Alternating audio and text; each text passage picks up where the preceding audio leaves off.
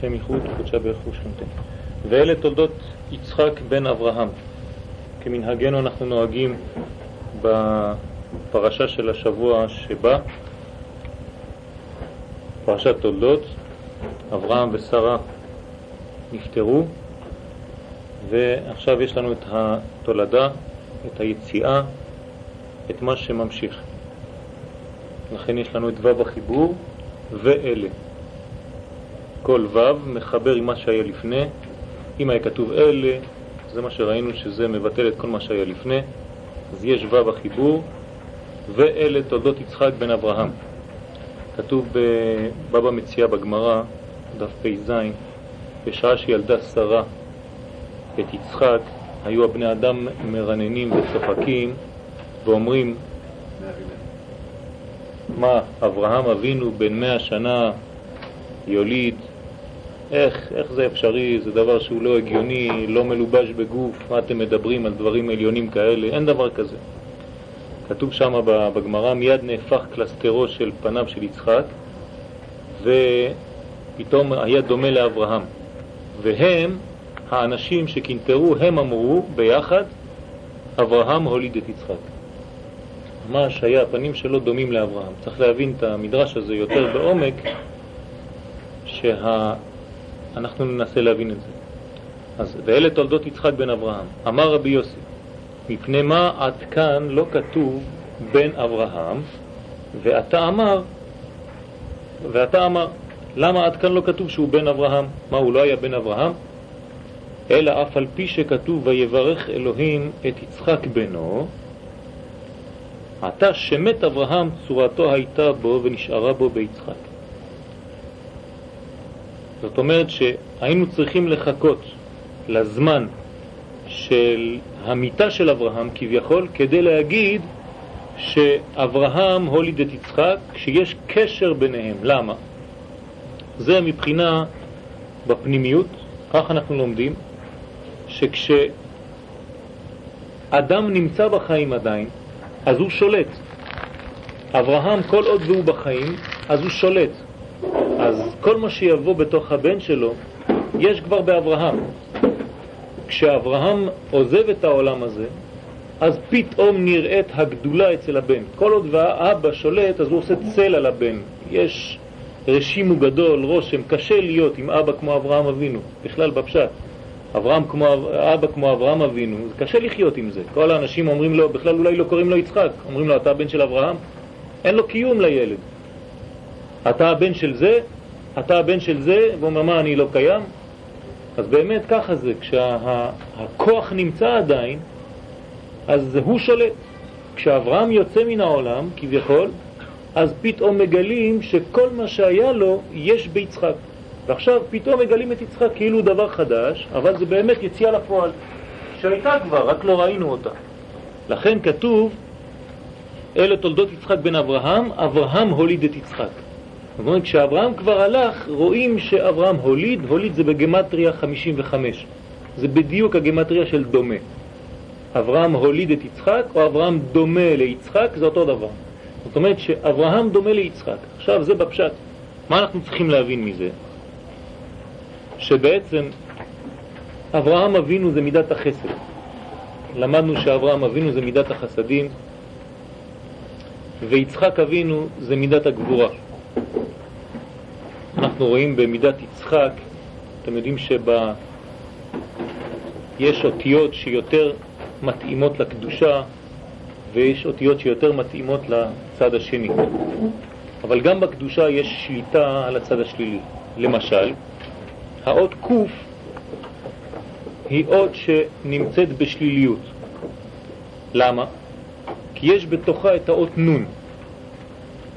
האות נ' היא ארוכה מאוד והיא עומדת על רגל אחת, וזה נקרא רגליה יורדות מוות. לכן בתוך השקר יש את המילה ק"ר של שתי אותיות שהמצד השלילי, מכיוון שהן לא יכולות לחיות בלעדי הקדושה, אז הוסיפו להם את האות שין. אז זה האותיות של שקר, שין ק"ר. אבל האותיות השליליות במרכאות זה ק' ורש. עכשיו, כל הכוח של הסופיות של הדברים זה כשזה יורד, כשהדברים יורדים יותר מדי למטה. כשאדם מתייחס יותר מדי לחומר בחשיבות יותר מדי גדולה, והוא שוכח שהכל צריך להרים למעלה. ההפך, הוא מושך את כל האורות למטה, בתורת הקבלה זה נקרא משיכת אורות ממעלה למטה, ואין דבר יותר שלילי מזה. במילים יותר מתאימות לקהל, נאמר שהאדם מתייחס לקדוש ברוך הוא כאל איזה פתרון לחיים שלו, לדברים הטובים. אז הוא קצת לומד כי הוא יודע שזה יביא לו טוב, והוא משתמש בכל הקדושה הזאת כדי שיהיה לו יותר טוב, יותר פרנסה, יותר זה. זה קצת קשה, צריך להיזהר עם הדברים האלה.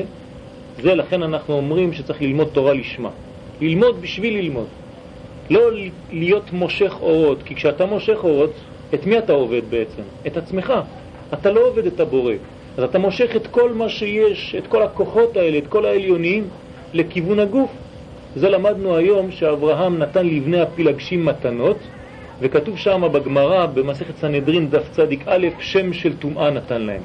זאת אומרת שהם בעצם מושכים את עבודת הכוכבים, מסביר הזוהר הקדוש, שזה משיכת הכוכבים, משיכת האנרגיות שיש בעולם, קיימים, ואז מושכים אותם, עושים כל מיני חשבנות, איך יותר להביא את הדברים לחומר. וזה מתאים גם לשבוע הזה שאנחנו מתחילים ראש חודש כסלו בעזרת השם בשעה טובה, שזה מה שקרה עם יוון. יוון זה משיכת אורות ממעלה למטה. ברמז יש את האותיות, למדנו בי' ו' נ', קודם כל זה י' זה השורש, אז מושכים את זה, זה הופך להיות ו', ומושכים את זה עוד יותר למטה, זה הופך להיות נ'. אז זה יוון, זה הכל משיכת אורות כלפי מטה, איך לחיות יותר בגוף, איך לפתח את הדבר היותר חומרי. למרות שהם אומרים לך בראש שיש מחשבות טובות, זה הסכנה. אז אברהם הוליד את יצחק. ביצחק יש את המילים קץ חי, סוף החיים. יצחק זה אותיות קץ חי. זה שם שלא כל כך פשוט. זאת אומרת שזה קץ חי, זאת אומרת שזה תיקון של קץ חי. שזה מידת הדין, קץ חי, זה הסוף של החיים, כביכול. בא יצחק בקדושה, למרות שזה מידת הדין, לא לטעות ולחשוב שאנחנו מדברים על מידת הדין, זה טומאה חס ושלום. יש מידת הדין מקדושה, שנקרא צד שמאל, זה קדושה. לעומתו יש צד שמאל שבטומאה, כן, אבל יש תיקון לזה. איך מתקנים צד שמאל שבטומאה? על ידי צד שמאל שבקדושה. חייב להביא דבר שהוא דומה לצד השני, וזה יצחק. אז יש לו עבודה מאוד קשה ליצחק, זה לא פשוט בכלל. זה תיקון מידת הדין, זה העניין של לשלוט על כל הרצון לקבל וכל הדברים האלה. לכן יש בו את המילים קץ חי. לכן כשאומרים אברהם הוליד את יצחק, בא ומלמד אותנו הזוהר הקדוש. אף על פי שיצחק הוא מידת הדין, תדע לך שיש בו את כל מה שהיה באברהם, דהיינו מידת החסדים. אברהם הוליד את יצחק, הוא השפיע בו, הוא הכניס בו מידת החסד. אל תחשוב שיצחק הוא שלילי לגמרי, חז ושלום, אין בו תקווה, אין כלום. לא, אברהם הוליד את יצחק. מאיפה יצא יצחק? מאברהם. אברהם השפיע בו, הכניס בו, החדיר בו את כל מה שיש בו. ומה יש באברהם? מידת החסד. לכן כל מה שיש ביצחק זה מה שאברהם הכניס בו. לכן הזוהר אומר, אברהם הוליד את יצחק, זה לא סתם שאבא הוליד בן. תדע לך, ולכן אומרים לנו בגמרא, וככה צריך להבין אותה, בפנימיות, לא סתם במדרש, אנשים היו רואים שלא דומה. למה לא דומה? כי הוא בצד השני. אבל כשאברהם הולך והם רואים שיצחק הוא ממש מתנהג כמו אבא שלו אברהם, זאת אומרת שאם היינו רואים את יצחק ברחוב, היינו חושבים שזה אברהם אבינו. לא רק מצד הקלסתר פנים, אלא מצד המעשים שלו.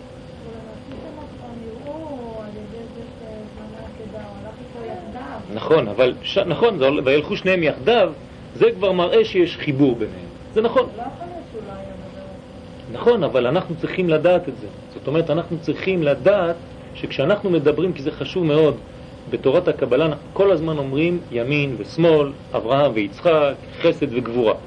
אז בשבילנו חסד זה מצד אחד, גבורה זה מצד שני. פה יש לנו חידוש, תדע לך שמה שיש בגבורה, מאיפה זה יצא? מספירת החסד. הרי הספירות הן משתלשלות בצורה כזו. זאת אומרת שכל הזמן אתה עובר קודם כל מצד ימין, שזה חסד ואתה נותן לגבורה, ואחר כך נותן לתפארת ונצח ונותן להוד וכו' וכו'. זה מין מעגל כזה, ספירה כזאת, אליפסה, ושל מעגל, קפיץ. לכן, מאיפה בא יצחק בכלל? הקיום שלו מאברהם אבינו. ומאיפה יבוא יעקב? מיצחק, שהוא גם כן בא מאברהם, כי הכל מתחיל מאברהם, אלה תולדות השמיים והארץ בהיברעם באברהם. זאת אומרת, הכל מתחיל מאברהם אבינו, לכן הכל הוא שורש חסדים.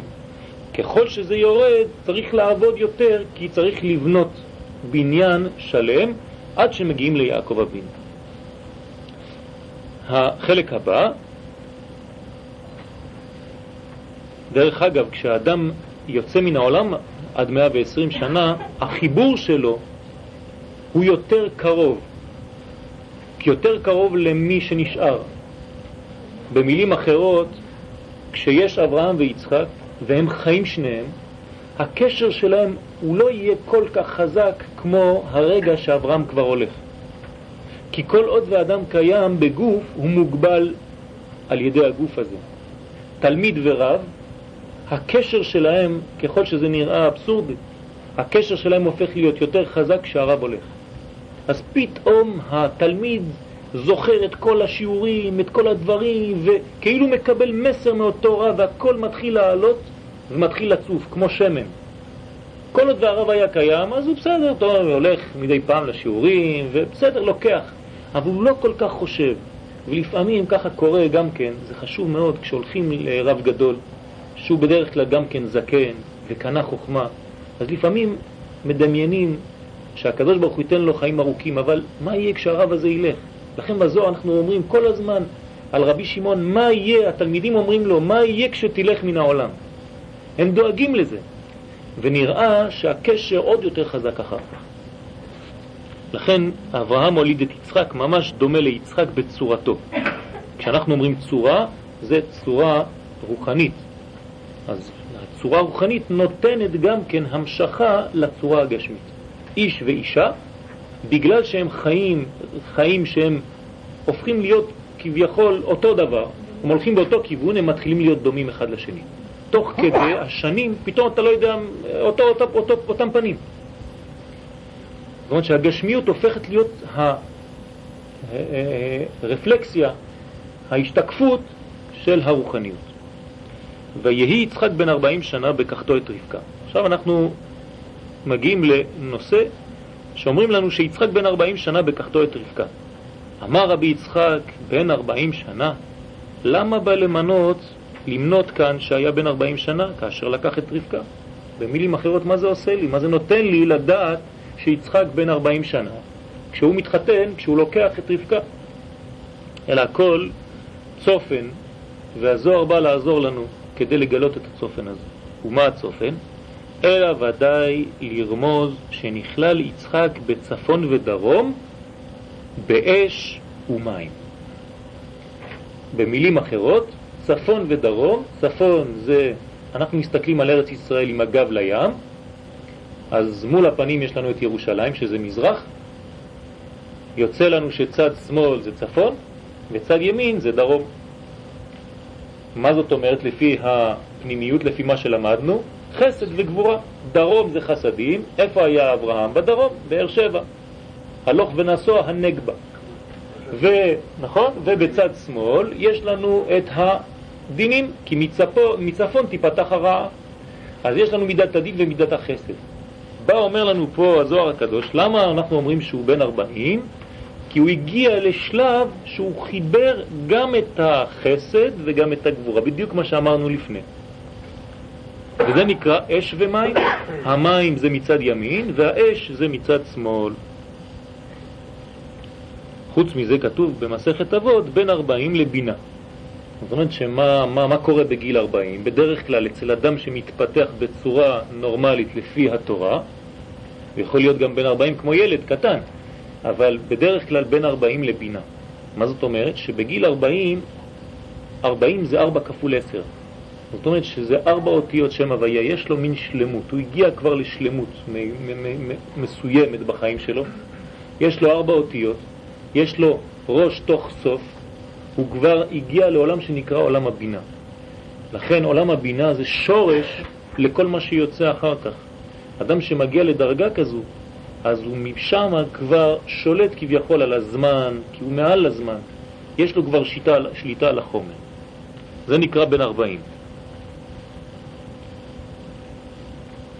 ושם אנחנו למדנו גם כן שמיתוק הדין, הרי יצחק, לא לשכוח, הוא מידת הדין. אז כשהוא מגיע למידת הבינה, כתוב ואין הדינים נמתקים אלא בשורשם, והשורש של הדינים זה בינה. זאת אומרת, כשאומרים שאברהם הוא בן 40, הוא הגיע למיתוק של הדין. יצחק, כן. כמראה הקשת, אז פה הוא אומר למה זה דומה, ואז היה יצחק בן 40 שנה בקחתו את רבקה, כמראה הקשת ירוק, לבן, אדום. זאת אומרת שיש לו איזון. הקשת מרמזת על איזון, למדנו שזה ירוק, לבן ואדום, ירוק זה באמצע, לבן בצד ימין ואדום בצד שמאל. זאת אומרת, במילים אחרות, אם ניתן לזה שמות של ספירות, חסד, גבורה ותפארת. זה נקרא הקשת. קשת זה חסד, גבורה, תפארת. לכן רואים קשת בענן כשיש זכירה, זיכרון, לא להחריב את העולם. כי בעצם מה אומרת הקשת? אני זוכר את הברית שעשיתי עם האדמה, ובגלל שאני חייב לאזן את הדברים, אז אני מביא את הספירות, חסד, גבורה, תפארת, בתוך הקשת הזאת, וזה מראה לכם שאתם, בני האדם, לא עשיתם את העבודה, ואני הבורא חייב לעשות את זה בשבילכם. לכן לא מסתכלים על הקשת. זה, זה מה שאני אומר, כי, לא עשי, כי אנחנו לא עשינו את העבודה. אז הקדוש ברוך הוא חייב לעשות את העבודה במקומנו. הוא מאזן את הארץ במקומנו. אם היינו מספיק צדיקים, די חזקים, כמו שכתוב, לא נראתה קשת בעיניו אצל הרשב"י, למה? כי הוא היה עושה את הפעולה הזאת. אז אין, צריך שיהיה קשת, לא צריך שיהיה התערבות מלמעלה כדי לאזן את העולם. אז לכן, הוא עכשיו פועל והגיע לדרגה של קשת, זה יצחק. זאת אומרת, הגיע לדרגה של איזון העולם. קודם כל איזון עצמו, כדי לאזן את העולם, מאזנים את הגוף שלנו, לפני שרוצים כבר לתקן את תיקון העולמות. עכשיו הוא צריך להתחתן. בת שלוש שנים התחבר עם רבקה. היא הייתה בת שלוש. גם היא, עוד פעם, עוד קוד. מה זה בת שלוש? בסדר, בפשט היא בת שלוש. אבל היא הגיעה לדרגה של חיבור, חסד, גבורה ותפארת, גם כן בת שלוש, כמו הקשת, זאת אומרת שהם דומים אחד לשני. אצל יצחק הוא קורא לזה קשת, שזה לבן, אדום וירוק, והוא אומר שהוא התחתן עם מישהי שקוראים לה רבקה, שגם היא בת שלוש. אתם יודעים שגם היום לקחו את הקודים האלה בכמה אנשים בכמה אה, קבוצות של, של אה, בונים וכל מיני דברים כאלה, והם אומרים קודים, אני בן שלוש, וזה אומר משהו. אז זה נקרא בן שלוש פה. היא בת שלוש, היא בת החיבור. זה לא אומר את זה. אין מקרא יוצא מידי פשוטו. זאת אומרת, מה שכתוב בפשט, אז זה כתוב בפשט. אבל אנחנו דורשים, זה נקרא מה שאנחנו מבינים מעבר לפשט הזה. אפילו אם היא בת שלוש, אנחנו צריכים להבין מה זה אומר בשבילנו. כי אם היא סתם הייתה בת שלוש, התורה לא מבזבזת סתם דיו כדי להגיד לנו היא בת שלוש. אם הייתה בת שלוש וחמש חודשים או ארבע, מה זה היה עושה לנו היום? אלא אנחנו צריכים להבין שזה מסר, הכל מסר בשבילנו. סליחה, לא, לא כתוב בתורה, אבל המדרשים אומרים. אבל אפילו שהמדרשים אומרים את זה, צריך להבין מה הם אומרים. צריך להבין, המדרש זה לא ספר ילדים, זה לא סיפורים לילדים קטנים. וכאשר הוליד, כאשר הוליד, זאת אומרת כשהיה חיבור ביניהם, הוא כבר היה בן 60. היה בן 60 כדי שיוליד כראוי.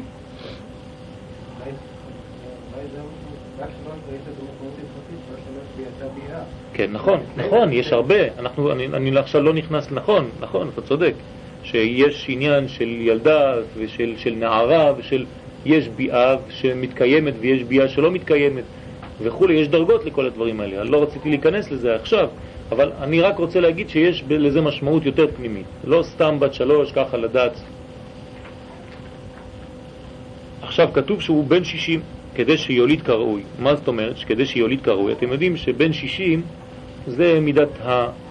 כל השלמות של כל הספירות. כל הספירות זה שש. זאת אומרת, כשהוא בונה את עצמו בכל הספירות, זאת אומרת, מחסד, גבורה, תפארת, נצח, הוד, יסוד, לא, שש. רק שש ספירות, מחסד עד יסוד, שזה הכל, כל התפארת, שנקרא תפארת, או זה, זה אירנפין, אז הוא יכול להוליד כראוי. זאת אומרת, הוא מוליד כביכול דרגה שביעית. בשבילנו הדרגה השביעית, מי זה יהיה? יעקב. יעקב. יעקב אבינו הוא הדרגה השביעית שהוא יוליד.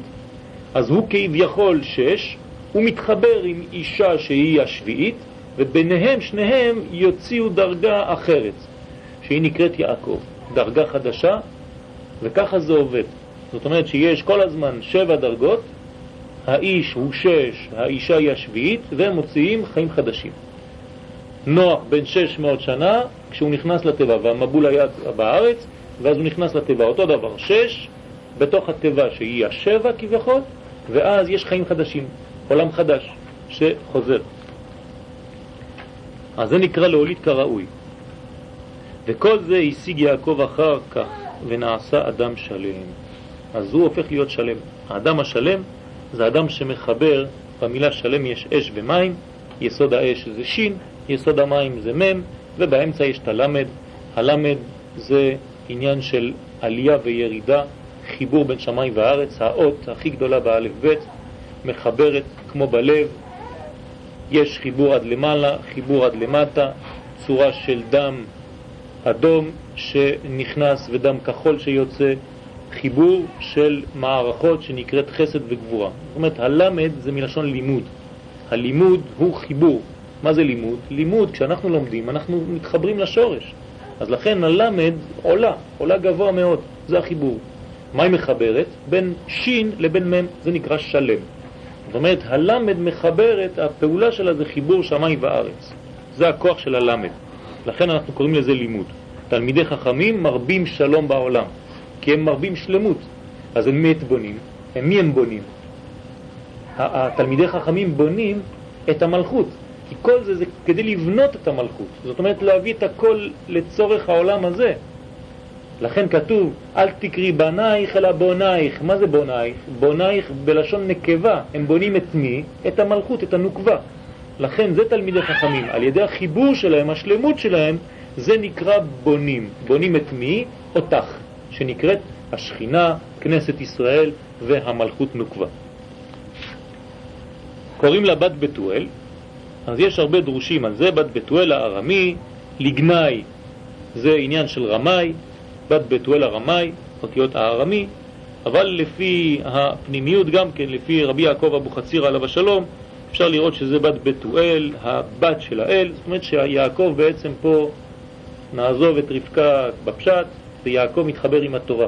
התורה נקראת אישה, ואז הוא רוצה להוליד ילדים, רוצה לחדש. כל מי שלא מחדש חידושים בתורה, זה כאילו שיש לו אישה ולא יכול להביא ילדים. אז אותו דבר, פה יעקב מתחבר עם התורה שנקראת אישה, שהיא הבת של הקדוש ברוך הוא, אז קוראים לה בת בתואל, הבת של אל, יצחק, סליחה. הארמי מפדן ארם, מפדן ארם זאת אומרת מהכוח של הרם ביותר, הגבוה ביותר. אחות לבן הארמי, לבן בקבלה זה נקרא לובן העליון, זה החלק הכי גבוה, השורש של הדברים שנקרא קטר וכו' וכו' וכו'. זאת אומרת שהתורה באה מלמעלה. אבל פה אנחנו קוראים את זה בפשט. מה נוגע זאת לנו כל כך? זוהר שואל שאלה. מה אתה נותן לי כל כך פרטים מאיפה היא באה, בית לבן הארמי ומפדן ארם, מה, מה, מה זה? שהרי כבר נאמר, ובתואל ילד את רבקה. כתוב כבר, אז מה אתה מוסיף לי עכשיו? ואתה אמר בת בתואל הארמי, ואחר כך מפדן ארם, ואחר כך לבן, אחות לבן הארמי, אלא ביארו שהייתה בין רשעים, עכשיו אנחנו חוזרים לעניין שלנו, בלי הדרוש. זאת אומרת שהייתה בין רשעים ממש כשושנה בין החוכים, כן רעייתי בין הבנות, מביא הזוהר על הפרשה הזו, על החלק הזה. זאת אומרת, אף על פי שהזוהר מתחיל בפסקה הזאת, כשושנה בין החוכים, כן רעייתי בין הבנות, הוא מביא את זה בפרשת תולדות, והוא אומר שזה רבקה. כשושנה בין החוכים, כמו אחת שושנה שנמצאת בין כל הקוצים האלה, כל הרמאים האלה, אז כן רעייתי בין הבנות, אני צריך להוציא אותה משם, והיא הולכת אחר אליעזר כדי לבוא להתחבר עם אה, יצחק. והיא לא עשתה כמעשה, זאת אומרת, היא הייתה נשארה, והתורה מעידה עליה היום בפרשה, ואיש לא ידעה, הייתה בתולה ואיש לא ידעה, והמבין יבין. שהייתה בת בתואל מפדן ארם ואחות לבן. וכולם רשעים להרע, והיא העלתה מעשים טובים. מה זה העלתה מעשים טובים? העלתה מלשון העלתה, נכון? ומצד מצד אחר גם כן אפשר לפרש לפי הזוהר כי כל מעשה שאנחנו עושים זה נקרא העלאת מן או עליית מן. זאת אומרת שאנחנו מעלים כוחות מן העולם הזה לעולמות יותר עליונים שהם משקפים את מה שאנחנו עושים בעולם שלנו. כל פעולה ופעולה שהאדם עושה פה בעולם זה לא סתם ככה באוויר, אלא כל דבר יש לו שורש והוא עולה למעלה, והדבר מעיד על האדם, והוא מגיע למעלה בשמיים, והוא נקרא מלאך טוב. אם זה דבר טוב, אז הוא הולך למעלה, ואומרים לו מי אתה? אז אומרים לו תנו לו לעבור, זה הדבר, זה מצווה שפלוני בן פלוני עשה למטה, תנו לו לעבור, אז הוא עולה, נכנס להיכלות בשמיים, ואז אומרים לו, אתה רשום על השם של מי שעשה אותך, למטה, ואז הוא נקרא ילד למי שעשה אותו. וככה האדם מביא ילדים לעולם, והילדים האלה הם ילדים רוחניים, זה כל המצוות ומעשים טובים שהוא עשה, וזה הופך להיות אחר כך לבוש לנשמה של אותו אדם, וזה נקרא בלשון הקבלה חלוקה דרבנן. זאת אומרת, הלבוש שהאדם לובש בעולם הבא. זאת אומרת שיש לו חלוק, לבוש מיוחד עשוי ממה? מכל המצוות שהוא עשה ומעשים טובים שעשה בחיותו. זאת אומרת, כל החיים שלו פה עשו מין מעיל יפה, וככל שהמעיל שלם, ככה רואים שהמצוות ומעשים טובים היו בשלמות. ואז היא העלתה מעשים טובים ולא עשתה כמעשיהם. לכן אנחנו רואים גם כן ברמז שרבקה רוכבת על הגמל, שהגמל בתורה, בקבלה, מרמז על הנחש הקדמוני, שהיה כמו גמל, ככה אומר הזוהר הקדוש, היה דומה לגמל, הנחש הקדמוני היה דומה לגמל, ואני לא רוצה להיכנס לפרטים שם, אבל עכשיו היא רוכבת, זאת אומרת, היא שולטת על הנחש, על הצד הרע הזה, וזה מאפשר לה את הקיום. נפלה בגלל שזה לא, מידת הדין, זה מידת הדין, זה נקרא מידת הדין, נפלה מזה, נפלה ממידת הדין, יצאה ממידת הדין, כי ראתה את יצחק כבר ששולט, שהוא כבר מידת הדין, לא צריך כבר. אז הוא עכשיו הבעל, הוא הופך להיות הבעל שלה. אז הוא כבר בעל על כל הדברים האלה, אז היא נופלת מן הגמל. ויש הרבה דברים. כתוב בספרים הפנימיים, מי שחולם גמל, מיטה נקנסה עליו וניצל ממנה. כי זה, זה שורש לנחש הקדמוני. נמשיך. דרך אגב, לפני שיעקב, הזוהר אומר שהוא היה שלם, הפך להיות שלם בגלל שהייתה לו נשמה נקבה. יצחק. יצחק, אה, קורא יעקב, כי, כי אני, אנחנו צריכים להגיע ליעקב. יצחק הייתה לו נשמה נקבה, ואחר כך יש החלפת נשמה, זאת אומרת ירדה נשמה מצד הזכר והוא זכה לזה. זאת אומרת הוא עשה את העבודה על ידי הצמצום, על ידי כל מה שהוא עשה על עצמו, כתוב שכשהייתה עקדת יצחק, עלתה נשמתו וירדה נשמה מצד הזכר, ואז יכל להתחבר עם רבקה. ויקרא שמו יעקב. אמר רבי יצחק, הקדוש ברוך הוא קראו יעקב בוודאי. מה אתם חושבים, מי קרא לו יעקב? לא כתוב ויקרא אביו את שמו יעקב, אלא ויקרא שמו יעקב. כשכתוב ויקרא, זה הקדוש ברוך הוא. כמו ויקרא אל משה. אז מי קרא יעקב יעקב, עכשיו אנחנו יורדים, הגענו ליעקב. מי קרא ליעקב יעקב? עכשיו אנחנו, אני רק רוצה להסביר לכם, טיפלנו ביצחק וברבקה בגלל שזה השורש, זה הצינור להביא ליעקב, לשלמות. ואז עכשיו קוראים לו יעקב. מי קורא ליעקב יעקב? הקדוש ברוך הוא. לכן כתוב ויקרא ולא כתוב מי. ויקרא שמו יעקב. אמר רבי יצחק, הקדוש ברוך הוא קראו יעקב בוודאי. בואו ראה שכתוב, הכי קרא שמו יעקב, נקרא שמו לא כתוב, אלא קרא שמו. מה זאת אומרת קרא שמו? זאת אומרת, הקדוש ברוך הוא, כדי לעזור לו, הוא קרא לו יעקב, לא שהוא נקרא, נקרא זה לשון התפעל, קרא לו משהו. זאת אומרת שקוראים לו ככה, קוראים לי. אז יש, אני קורא לו, זה עוד יותר חזק, זה פעולה מלמעלה. למה? אז פה הוא מכניס מין שתי, שני מילים שאנחנו לא כל כך מבינים, ויעקבני בוודאי. זה בגלל מה שיהיה לעתיד ויעקבני. זאת אומרת שבגלל כל העניין הזה של עשיו, שמה שיהיה עם עשיו, אז הקדוש ברוך הוא מקדים רפואה למכה וקורא ליעקב יעקב דווקא, כי השם שלו זה כוח הפעולה שיהיה לו בחיים, והשם הזה מיוחד מאוד, ולכן הוא קורא לו יעקב על שם כל מה שיהיה לו, שזה יהיה לו לעזרה. וזה מה שאומר עכשיו הזוהר, ראה לו, זאת אומרת דאג לו במילים אחרות, ראה לו הקדוש ברוך הוא שהרי זה נחש הקדמוני הוא חכם להרע. כי הוא ראה, הוא יודע, הקדוש ברוך הוא, שהנחש הזה, יצר הרע, הוא חכם, נקרא מלך זקן אה, וכסיל. והוא, יש לו ערמומיות, הוא נכנס בתחבולות, והיצר הטוב נקרא ילד, אה, ילד חכם ומסכן, ילד מסכן וחכם. אז יש לו חוכמה, חכם להרע, הוא חכם להרע, היצר הרע הזה. אז הקדוש ברוך כדי לשמור על יעקב, שהוא עתיד להוציא את בני ישראל, אנחנו עכשיו בניו, אז הוא שמר עליו על ידי השם הזה יעקב. זה נקרא ויעקבני. זאת אומרת, אתם יודעים שלנחש, כתוב בארי הקדוש, שלנחש יש אחיזה בעקבים, ברגלי הנוקבה דווקא. זאת אומרת, הנקבה, כל הצד הנקבי, כל הצד הנשי, כל הצד של הנקבה בפנימיות, זה הצד של הרצון לקבל. הצד של הרצון לקבל נמצא בצד שמאל, זאת אומרת העניין של רצונות לקבל. הקצה של זה, זאת אומרת העקבים של הצד השמאלי, זאת אומרת הצד של המקבל של המקבל, הקיצוני השמאלי, זה שמה מאוד מאוד קרוב לעולם שנקרא עולם הקליפות. לכן הנחש נאחז בעקבים בחלק הכי תחתון של הגוף שבצד שמאל. וזה העניין של אה, הרגלי היורדות מוות, ושם הוא נאחז בעקב. עקב בגמטריה זה פעמיים שם אלוקים. אלוקים זה 86 כפול 2, 172 בגמטריה עקב.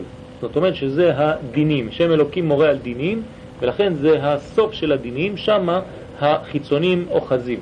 לכן אנחנו נוהגים בימי שבת לפחות, וגם כן בשבוע יש נוהגים ככה, ללבוש בגדים ארוכים שמגיעים עד למטה ברגליים. כל אחיזת החיצונים, הדברים השלילים נכנסים דרך הרגליים, דרך הלמטה. לכן הדברים האלה, המקומות האלה בדרך כלל מכוסים, ולכן כל החסידים לובשים את הבגד הארוך הזה כדי לכסות מתחת לברכיים. אז הקדוש ברוך הוא דאג לו.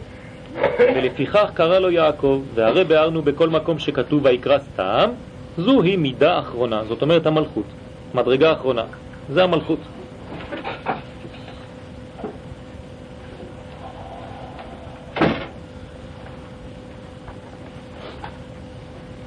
בגלל שאנחנו מדברים עליהם אז הם רוצים... כמו שכתוב ויקרא אל משה, וכן כאן ויקרא שמו יעקב. בואו ראה, יעקב היה יודע שעשו יהיה נדבק בנחש הקלטון ההוא. יש, זה, כל, זה ממש מלחמה כזאת מאוד במחשבה של צד הקדושה נגד צד הטומאה. אז יעקב יודע שכל מה שעשו עושה זה מלשון עשוי, עולם העשייה. אז הוא נקרא עשו, הוא פה למטה בחומר, אז הוא דבוק בנחש הזה, נחש הערמומי הזה, הקלטון. ועל כן בכל מעשיו נמשך עליו כנחש הקלטון אחר. אז מה עושה יעקב? מתייחס אליו כמו שהוא, זאת אומרת גם הוא עושה את עצמו נחש. זאת אומרת עושה את עצמו ערמומי, הוא צריך להיות מאוד חכם. כתוב שבכל יום צריך להתעורר ולדעת את כל התחבולות של היצר הרע, איך לשלוט עליו, כי כל יום הוא מחדש לך משהו חדש. בא בלבוש אחר, מתחפש. יום אחד מתחפש לך לגוי, אז אתה בורח ממנו, אבל למחרת הוא מתלבש לך כמו תלמיד חכם. הוא אומר לך, בוא, אני חסיד, אז כל הזמן הוא מוצא משהו אחר. לפני התפילה אומר לך, מה, לך תקום עכשיו, אתה עייף, מה אתה קם? אחרי התפילה אומר לך, איזה צדיק, קמת, אתה גאון. אז בהתחלה הוא, הוא לא רוצה בגלל שהוא עייף. אחר כך כשהוא עשה את התפילה אומר לו, אתה צדיק, זאת אומרת, מכניס לו בגאווה. אז אנחנו אומרים, הציל את השטן מלפנינו ומאחרינו. גם לפני, גם אחרי. צריך להיזהר, בכל מקום הוא מופיע. בחוכמה של ערמומיות, גם ככה צריך להתייחס אליו, להיות חכם. דוד המלך היה קם, הולך, לא אומר לשום אדם לאן הוא הולך, מגיע לבית המדרש, נכנס. למה? כדי שלא יתבלבל לו את המוח. יש אנשים קמים בבוקר, היום עשר שעות אני לומד. בסוף לא לומד אפילו חצי שעה. כל מיני דברים נכנסים לו, וזה בטלפונים, וזה לא עושה כלום. לכן יותר טוב לשתוק ולעשות. הצדיקים יותר עושים מאשר מדברים. אלה שמדברים הרבה לא עושים כלום. יש תוכנית, כתוב הכל דיבורים. זה סתם דיבורים. אנחנו צריכים הכל מעשים. דיבורים זה טוב, אבל שיבוא לידי מעשה. כל דיבורים עושים רק רע עם הדיבורים האלה, חס ושלום. וזה מתאים עם מה שאמר רבי שמעון בכתוב, ויברא אלוהים את התנינים הגדולים. רבי שמעון בר יוחאי אומר שכשכתוב שהקדוש ברוך הוא ברא את התנינים הגדולים בבריאת העולם, מי זה התנינים הגדולים? שזה יעקב ועשיו. זה שני התנינים הגדולים. זה צד הקדושה וצד הטומאה, זה נקרא תנינים. ואת כל נפש החיה רומסת, זה כל מה שיש ביניהם. זאת אומרת, בין הקדושה לטומאה. זה כל החיות, כל השאר. אלו שאר מדרגות אשר ביניהן. ודאי נעשה יעקב חכם כנגד אותו נחש האחר. האחר מלשון אחור, מלשון אחוריים, מלשון עקב. וכך נצרך, וככה צריך לעשות, אומר לנו הזוהר הקדוש. צריך להתייחס אליו כמו שהוא, אם חסית תתחסד, אם עיקש תתפתל. אתה צריך לדעת לעשות את הדברים. ועל כן בכל חודש וחודש, זה מה שאנחנו עושים עד היום, זאת אומרת, כשהיה בית המקדש, נקרב שעיר אחד. מקריבים בראש חודש שעיר אחד. לאן? לצד השני. נכון. אז זאת אומרת, אנחנו נותנים, שעיר, למה שעיר? בגלל שיש לו הרבה שערות, הוא דומה למי? לאחד שהיה שעיר, עשר. אז אנחנו נותנים כנגד, נותנים לו איזה מתנה, כאילו שלך, עזוב אותנו, ותלך לטפל. אתם יודעים שיש כמה מן המקובלים שכשהם בוצעים בפת, בלחם, חותרים חתיכה קטנה ושמים אותה בצד. החתיכה הראשונה שמים אותה בצד, ואחר כך אוכלים מהלחם. ולמה? כדי לתת כביכול לצד השני שיעזוב אותנו, כי כל הזמן בא לקטרג בייחוד בשולחן. כשאדם אוכל הוא נכנס שם. כי אל תשכחו, כל החטא הראשון נכנס בשולחן, על ידי אכילה. אכילת עץ הדעת, טוב ורע. אז הכל נכנס באכילה. בכלל, כל הרפואה, למה היא מתייחסת? בגלל אכילה, הכל מתחיל מאכילה. מי שלא יודע לאכול טוב, לאכול זה לא רק לאכול, להכניס. מי שלא יודע להכניס הרבה דברים, אם זה בגשמיות, אם זה ברוחניות, הכל מההתחלה שאתה מכניס. אז כל מה שאתה מוציא אחר כך זה גם כן לא טוב לפי מה שהכנסת. אז צריך להיזהר. נכנס יין, יצא סוד, אם זה יין טוב. אז הסוד הטוב יוצא. כדי להמשיכו... כן, נכון, נכון. זה הנה מה שהוא אומר פה עכשיו. כדי להמשיכו למקומו להיפרד מן השכינה, וכן ביום הכיפורים, כמו שאומר הרב, להקריב שעיר ההוא. אנחנו מקריבים, אנחנו נותנים שעיר לעזאזל על ידי איש עיתי, שם זורקים אותו ונעשה איברים איברים. כולו חתוך לחתיכות, כי זה השורש שלו, זה פירוד. אז הוא חוזר לשורש שלו. לא, החוט, שני, הופך מאדום ללבן. זאת אומרת שזה מידת הדין, הופכת להיות הרחבה. סליחה? כן, כן, כן, כן, בדיוק. הדין, מידת הדין הופכת למידת הרחמים על ידי מיתוק הדין. איך ממתקים את הדין? על ידי קודם כל פירוד. זורקים, מפרידים, ברור, כשאדם לא רואה איפה הטוב ואיפה הרע, כי הכל מעורב היום. צריך לדעת איפה הטוב ואיפה הרע בכל דבר. זה הבורר שאנחנו עושים. וזה נעשה בחוכמה למשול עליו, ולא יוכל להרע, כדי לשתק אותו, לנתק אותו. זה מה שאנחנו אומרים, אם רעב שונאך האכילהו לחם. אם אתה רואה שיש לך שונא, תן לו לאכול, כי גחלים אתה חוטא על ראשו. אתה הורג אותו, אתה שולט עליו. ודיברנו פעם בזמנו, שכשחד ושלום המושלים, האחראים עלינו במדינה, הולכים לאכול אצל האחרים, הם נשלטים על ידיהם. נכנסים לארוחות, מזמינים אותם וכל מיני דברים, אז שם מתחיל כל הזה. לא תשכוח את זה, זה חשוב מאוד, הכל מתחיל באכילה. כל העסקים שעושים זה על ידי שמזמינים מישהו למסעדה. אה, ככה זה התחיל גם בפורים. נכון? הכל מתחיל במסעדה כשרה, הכל כדין, אין אונס, הכל עם כשרות, בד"ץ, מה שאתה רוצה. אבל הוא שולט, הוא נותן לך. לכן כתוב בגמרא במסכת עבודה זרה, כל מי שאוכל מחוץ לארץ ישראל זה כאילו אוכל בשולחן של אחרים. זה נקרא עבודה זרה, כי הוא לא גר בארץ ישראל, הוא לא יושב על שולחן אביו, הוא, הוא יושב על שולחן של זר, של מישהו ששולט עליו. לכן הוא הופך להיות כמוהו, יש לו פנים שהופכות להיות כמוהו, הוא דומה למי שחי שם בכלל. שכתוב ונשא שעיר עליו את כל אבונותם אל ארץ גזרה. וביארו שזה עשיו שהוא שעיר. אותו דבר. והכל בחוכמה וברמאות אליו. צריך להיות ממש ערמומי.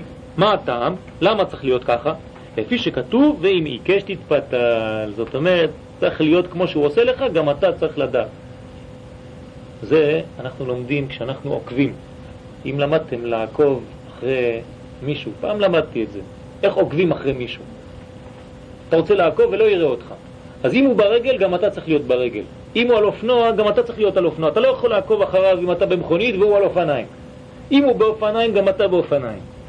זה חשוב מאוד לדעת. זאת אומרת שאתה כל הזמן כמוהו. הוא נכנס לסמטה עם האופניים, גם אתה. האם אתה מכונית, מה אתה עושה?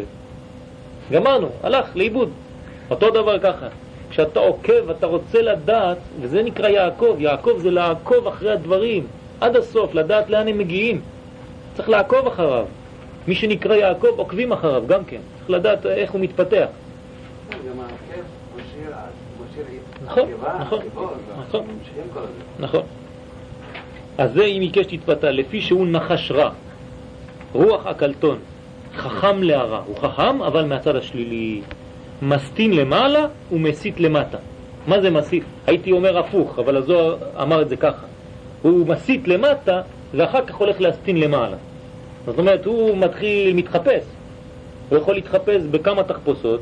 למדנו, ראינו בגמרא יש כמה סיפורים גם כן, ובאגדתות מתחפש לאישה יפה ובא ומתחיל לבלבל את האדם. ואז אחר כך משאיר את האדם שם, פתאום מתגלה לו עם הפנים האמיתיות שלו, כמו בסרטים המפחידים האלה. בהתחלה זה היה אישה, אחר כך זה הופך להיות איזה מין ש"ד כזה, ועולה למעלה, ואומר לקדוש ברוך הוא, תראה מה עשיתי ממנו, קציצה זה, נפל ככה כמו איזה שום דבר. אז הוא מסית למטה והולך למעלה, מקטרג. לפיכך ישראל מקדימים. אה? כן, כן. לא, אני לא רוצה חס ושלום להפוך את סדר הזוהר, אם הזוהר אמר ככה, זאת אומרת שהוא בא מלמעלה גם כן, המסטין הזה. לא, הוא יודע בטוח שזה יקרה. אז הוא יודע, הוא כבר, הוא כבר יוצא. אז נשאיר את זה כמו שהזוהר אמר. לפיכך ישראל מקדימים, אז מה צריך לעשות? כל הזמן להיות צעד אחד קדימה. לא רק במחשבים, יש איזו חברה במחשבים, כל הזמן צעד אחד קדימה. אנחנו צריכים לעשות את זה בתורה, בחיים שלנו. מנצחים אותו בחוכמה של ערמומיות. כל הזמן לחשוב מאיפה הוא יוצא, מאיפה הוא צץ, כדי שלא יוכל להרע ולמשול.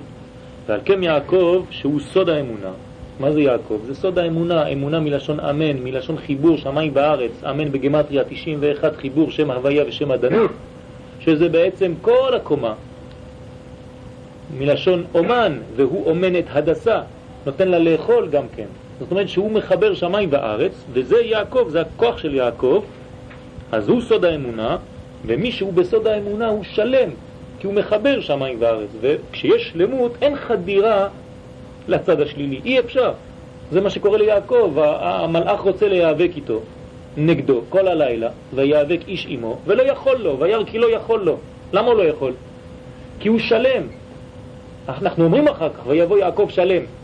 אבל בכל זאת הוא נוגע בצדים, בצדדים השוליים, בדברים החיצוניים שלו, וזה נקרא בעקב.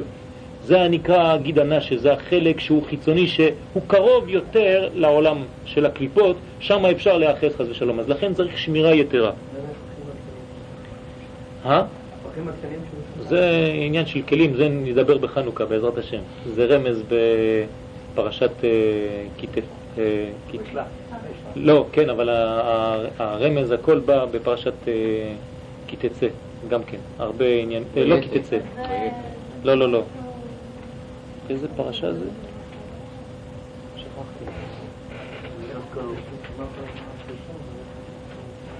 מקץ, מקץ, סליחה. זה פרשת מקץ, שיש הרבה רמזים על חנוכה, ונכון שזה הפחים האלה גם כן. אז, אה, ועל כן, יעקב שהוא בסוד האמונה וכל מעשיו אשר כנגד עשיו היה בשביל שלא ליתן מקום לנחש ההוא לטמא המקדש. כמו היוונים, אנחנו כמעט שומעים את חנוכה, לטמא את המקדש, לטמא את השמנים. מה זה לטמא את המקדש, לטמא את השמנים? כי הרי שמן זה חוכמה. אז אם החוכמה נטמאת, אז כל הגוף אחר כך טמא. אל תשכחו שעשיו, הראש שלו טוב. הראש שלו גם כן קבור, טמון במערת המכפלה. לא לשכוח את זה. זאת אומרת, יש לו ראש טוב. אתה מסתכל עליו, הוא נקי, מתלבש יפה, הכל, אבל המעשים שלו, השם ישמור. לכן יש לו ניתוק בין שמיים, שזה הראש, לבין המעשים שלו.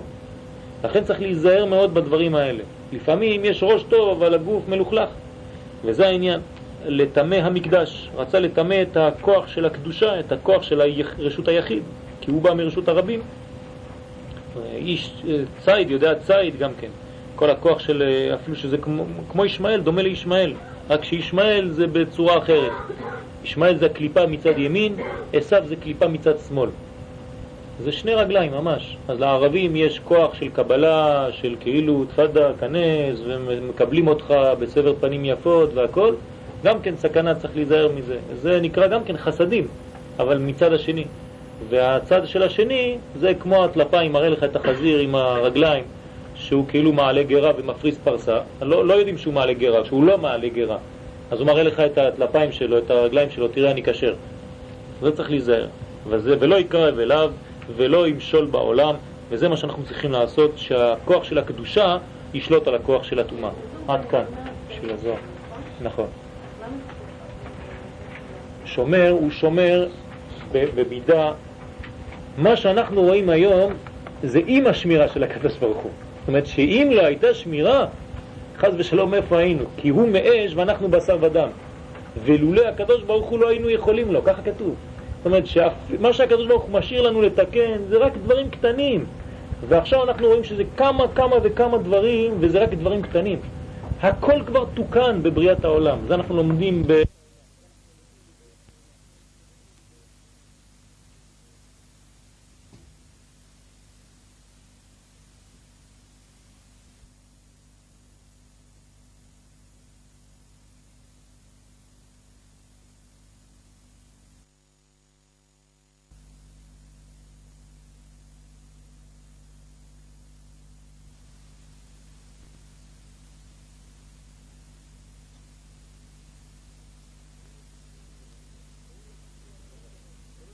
שום דבר.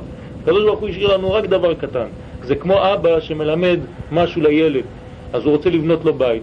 אז הילד לא יכול להתחיל. אז הוא בונה לו, כבר את, מכין לו את כל הדברים, ואומר לו, הנה, עכשיו אתה בונה את הבית, כאילו. אז מה יעשה? הילד ישים רק את הגג, יחשוב שהוא בונה את הבית. זה בדיוק מה שקורה איתנו. אנחנו בשלבים האחרונים של התיקון. העולם הזה זה ששת אלפים שנה רק לשלב האחרון. נר השם נשמת אדם. הנפש ורוח זה השם, זה כבר הכל כמעט נבנה. אנחנו מתקנים רק חלק קטן. והחלק הקטן, כמה שהוא גדול, ותסתכלו כמה ש, שזה קשה, לא פשוט בכלל. לכן צריך להיות מאוד מאוד באופטימיות, כי אנחנו אף פעם לא חוזרים אחורה. מי שפסימי, מי שנופל כל הזמן, וזה, חז ושלום, זה לא קשור ליהדות, תדעו לכם, כל ההרגשות הרעות, כל הפסימיות, כל הדיכאון, זה לא קשור ליהדות, זה קשור לטומאה, לא קשור לקדושה בכלל. למי שיש דברים כאלה זה בגלל שהטומאה נכנסת. אין מספיק אור. אז צריך להכניס אור, איפה הספר?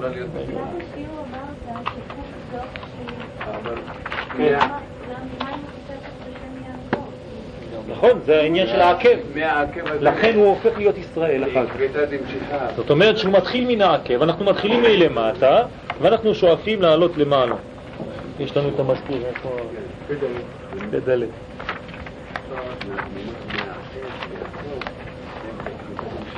נכון, נכון, נכון, אנחנו נמצאים בעקב הזה, דרך אגב, שזה המקום הכי חשוך בגוף, זה נקרא עקבי משיח.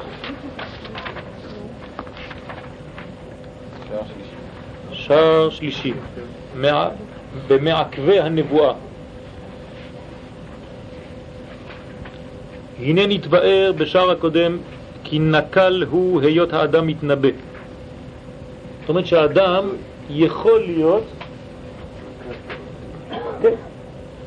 להיות כולל כל העולמות וכן מתפרנסים על ידי מעשיו עלה בידינו מכל זה כי אדרבה, הנבואה מוכרחת להימצא בעולם כדי להישיר האדם, לתקן מעשיו, להמשיך שפע לכל העולמות, ולא יתבטלו חז ושלום, כמו שכתוב באיוב, בחלום חזיון לילה וגומר, אז יגלה אוזן אנשים, להסיר אדם מעשה.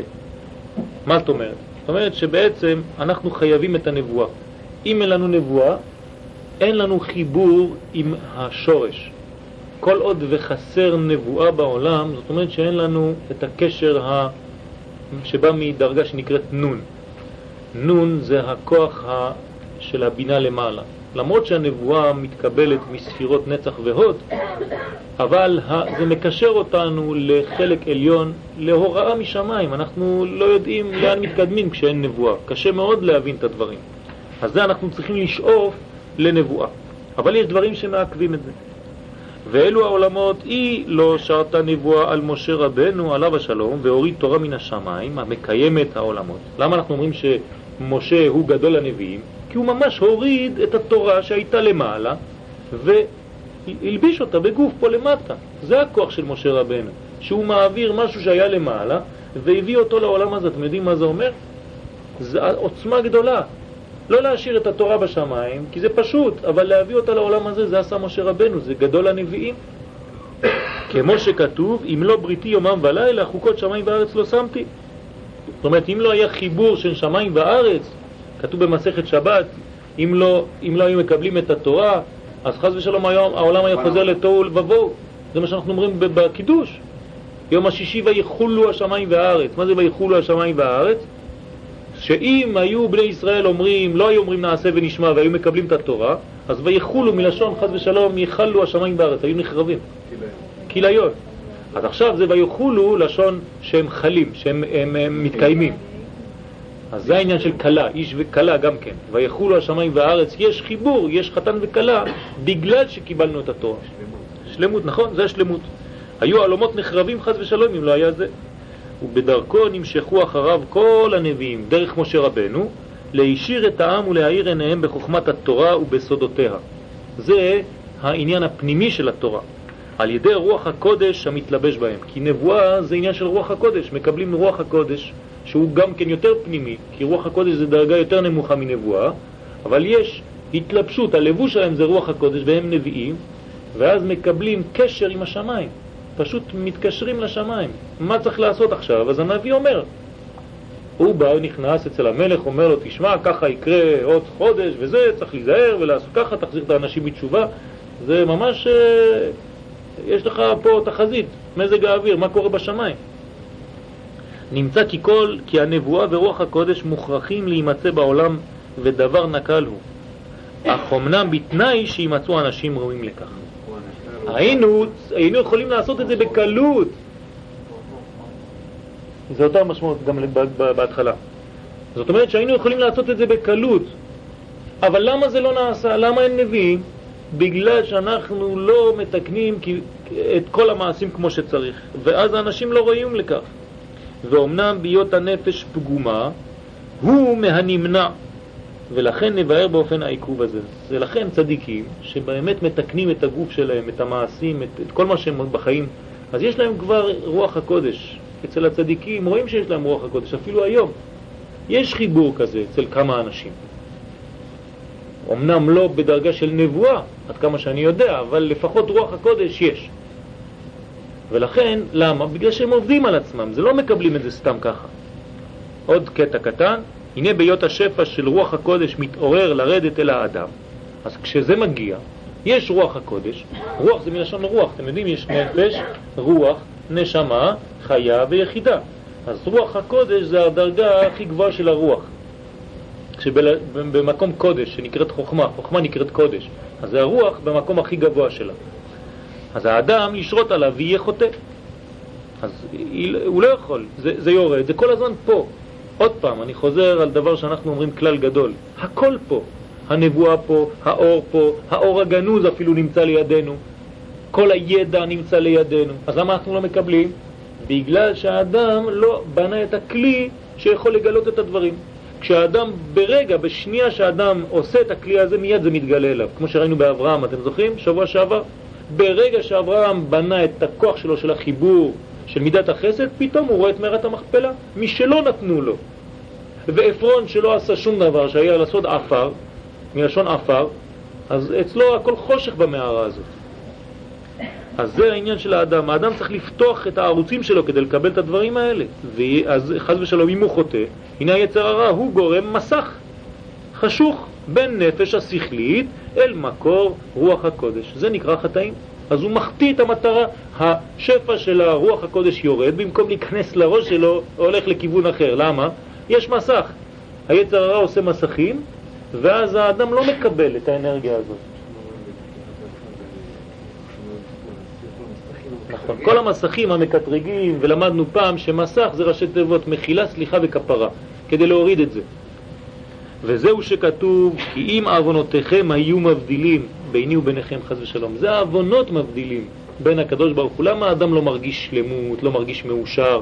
קם בבוקר, יום אחד הוא ככה, יום אחד ככה. יום אחד בדיכאון, יום אחד שמח, יום אחד... מה זה? מי משחק? זה משחקים עם האדם הזה.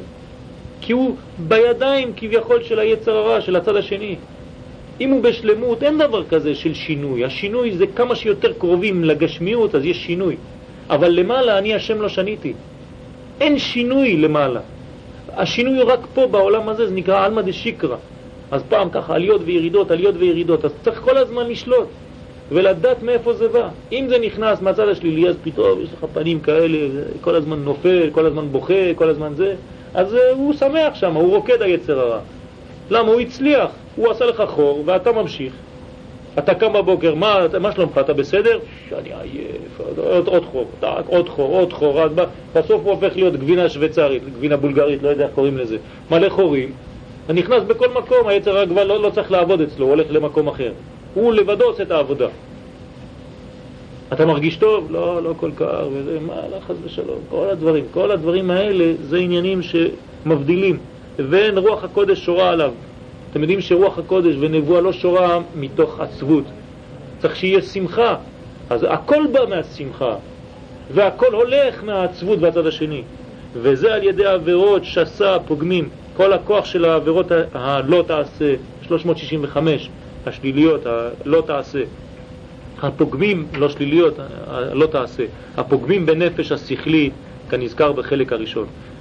זאת אומרת שאנחנו צריכים לתקן את זה, לפתוח את הערוצים שלנו, בעזרת השם, לשאוף לנבואה ולרוח הקודש שאו-טו-טו מתגלה בעולם, בעזרת השם. שבוע טוב ושמח. חודש טוב. חודש טוב.